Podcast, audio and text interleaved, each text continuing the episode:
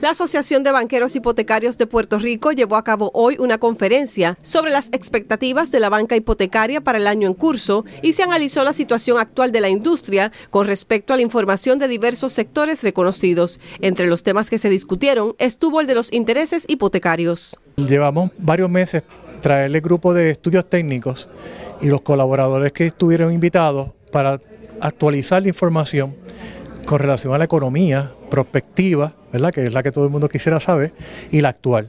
El negocio hipotecario en general se ha visto afectado por los incrementos en las tasas de interés. Pues ese incremento en las tasas de interés ha puesto, ha puesto un detente en las posibilidades de refinanciamiento. Por el lado del financiamiento de la compra de vivienda, pues se ha visto una caída en las ventas de la vivienda precisamente por el aumento en las tasas eh, hipotecarias. Respecto a las proyecciones a futuro, Castillo Pagán explicó.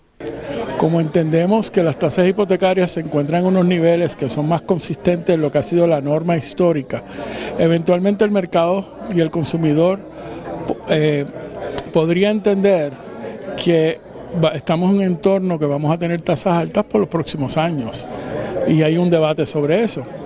Así que lo que, eh, lo que podemos esperar es que todavía ese consumidor que le guste una propiedad o que tenga necesidades de una propiedad va a ir al mercado a adquirirla. Y todavía entendemos que hay un ambiente favorable eh, para el comprador desde la perspectiva de que hay poco inventario.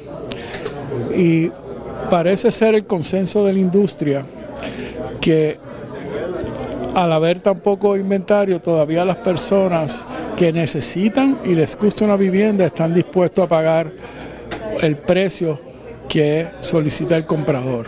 El consumidor sigue pensando que los intereses del 2%, el 2,5% van a seguir prevaleciendo. Y esa no es la realidad. La realidad de nosotros es lo que hoy tenemos. Intereses entre 6% a 7,5%. Esa es la media que ha prevalecido por la historia de los últimos 20 años, 25 años. Y esa es la realidad que nos cobija ahora mismo y entendemos que el comunicar al consumidor de que definitivamente el momento es ahora de comprar su propiedad, ¿verdad? o, refinanciarla si tuviera la necesidad, porque definitivamente las personas que refinanciaron intereses bajos no van a tocar esa tasa de interés. Para Noticias 360, Jorge Negrón y Zoraida Asad Sánchez.